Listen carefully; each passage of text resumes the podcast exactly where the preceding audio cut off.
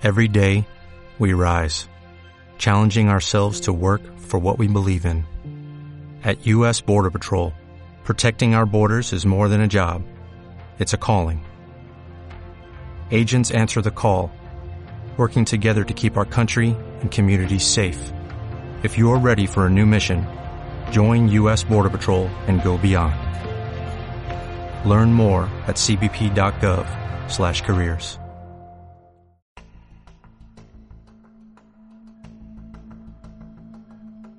La solución a los conflictos está dentro de ti. Un cuento de Ferran Ramón Cortés para la revista Mente Sana. Había quedado con Juanjo para hablar de un conflicto que se había creado entre ellos a raíz de una tensa reunión, y a pesar de que iba absolutamente determinado a tener una actitud conciliadora, la conversación había derivado enseguida a una agria discusión. Habían terminado levantándose la voz el uno al otro de nuevo y, lógicamente, no habían sido capaces de resolver nada. No lograba entender por qué había sucedido, ya que se había propuesto que ocurriera todo lo contrario. Con la mirada perdida, intentaba reproducir el encuentro en su mente en busca de alguna pista que le ayudara a comprender aquel nuevo encontronazo, cuando de pronto reparó en un hombre mayor que, plantado ante él, lo miraba sin disimulo. Antes de que pudiera reaccionar, el hombre le preguntó Sospecho que algo no anda bien. Alex intentó identificarlo. No creía haberlo visto antes y en cualquier caso no le venía a la cabeza quién era. Sin embargo, aquel era un espacio privado, así que alguna relación debía de tener con la empresa. Renunciando a reconocerlo, pero sintiendo la confianza que le transmitía su limpia mirada, se sinceró con él.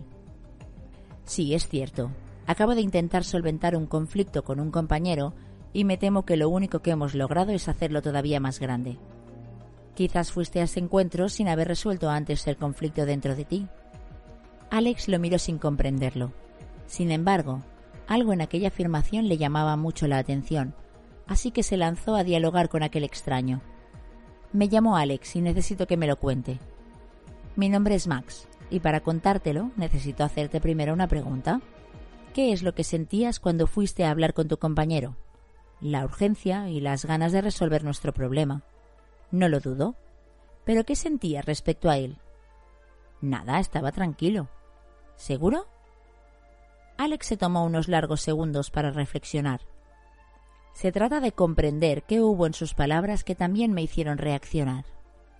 Se dio cuenta de que eso era más lo que le hubiera gustado sentir que lo que sentía en realidad. Finalmente, y mirando al suelo, se decidió a decir Creo que no es del todo cierto. Si soy sincero conmigo mismo, en realidad lo que sentía era enfado, porque en el fondo me parece muy injusto cómo me trató en su momento. Y ese enfado encontró la manera de hacerse presente en vuestra conversación. ¿A qué se refiere? Verás, Alex. Comunicamos lo que sentimos, siempre y en todo momento, porque es algo que no podemos esconder. Digamos lo que digamos, nuestro cerebro encuentra el camino para expresar la emoción que tenemos dentro. Si estamos tristes, nuestros ojos lo mostrarán. Si estamos alegres, nuestra sonrisa lo delatará. Si estamos nerviosos, nuestros gestos lo evidenciarán. Y si estamos enfadados, nuestro tono de voz nos traicionará. Veo que lo tiene muy claro. Sin duda. Desde la razón podemos decidir qué decimos, pero el cómo procede directamente de nuestras emociones. Max dejó que Alex interiorizase su mensaje.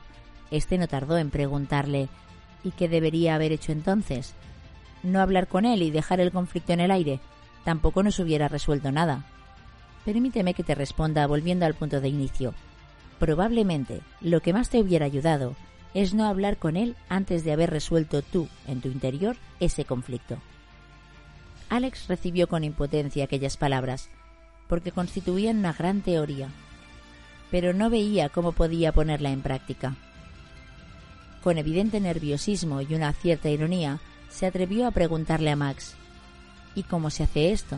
¿Tengo que discutir conmigo mismo?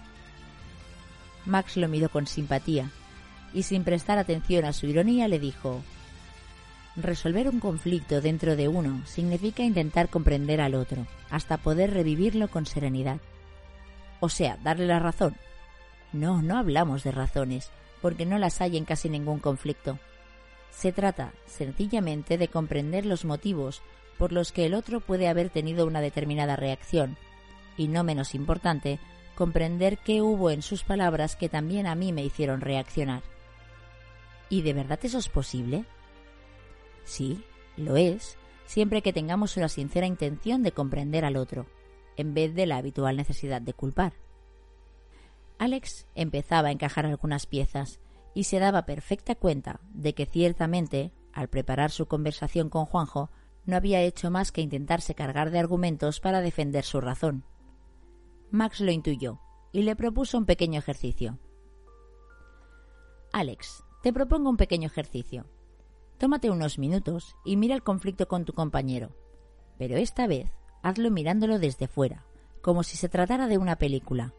Mírate a ti y a tu compañero cómo estáis discutiendo, y con esa mirada externa trata de comprender a ambos protagonistas.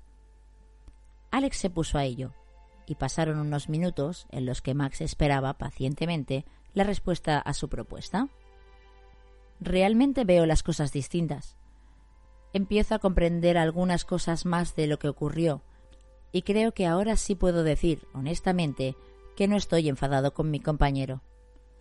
Pues ese sería el buen momento para hablar con él, porque desde este estado emocional tus sentimientos no te jugarán una mala pasada.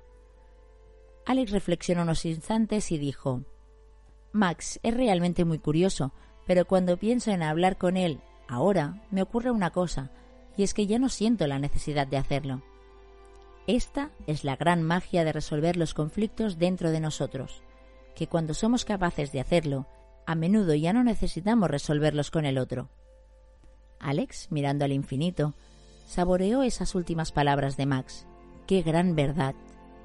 cuántos conflictos seguro que eran ciertamente solo suyos.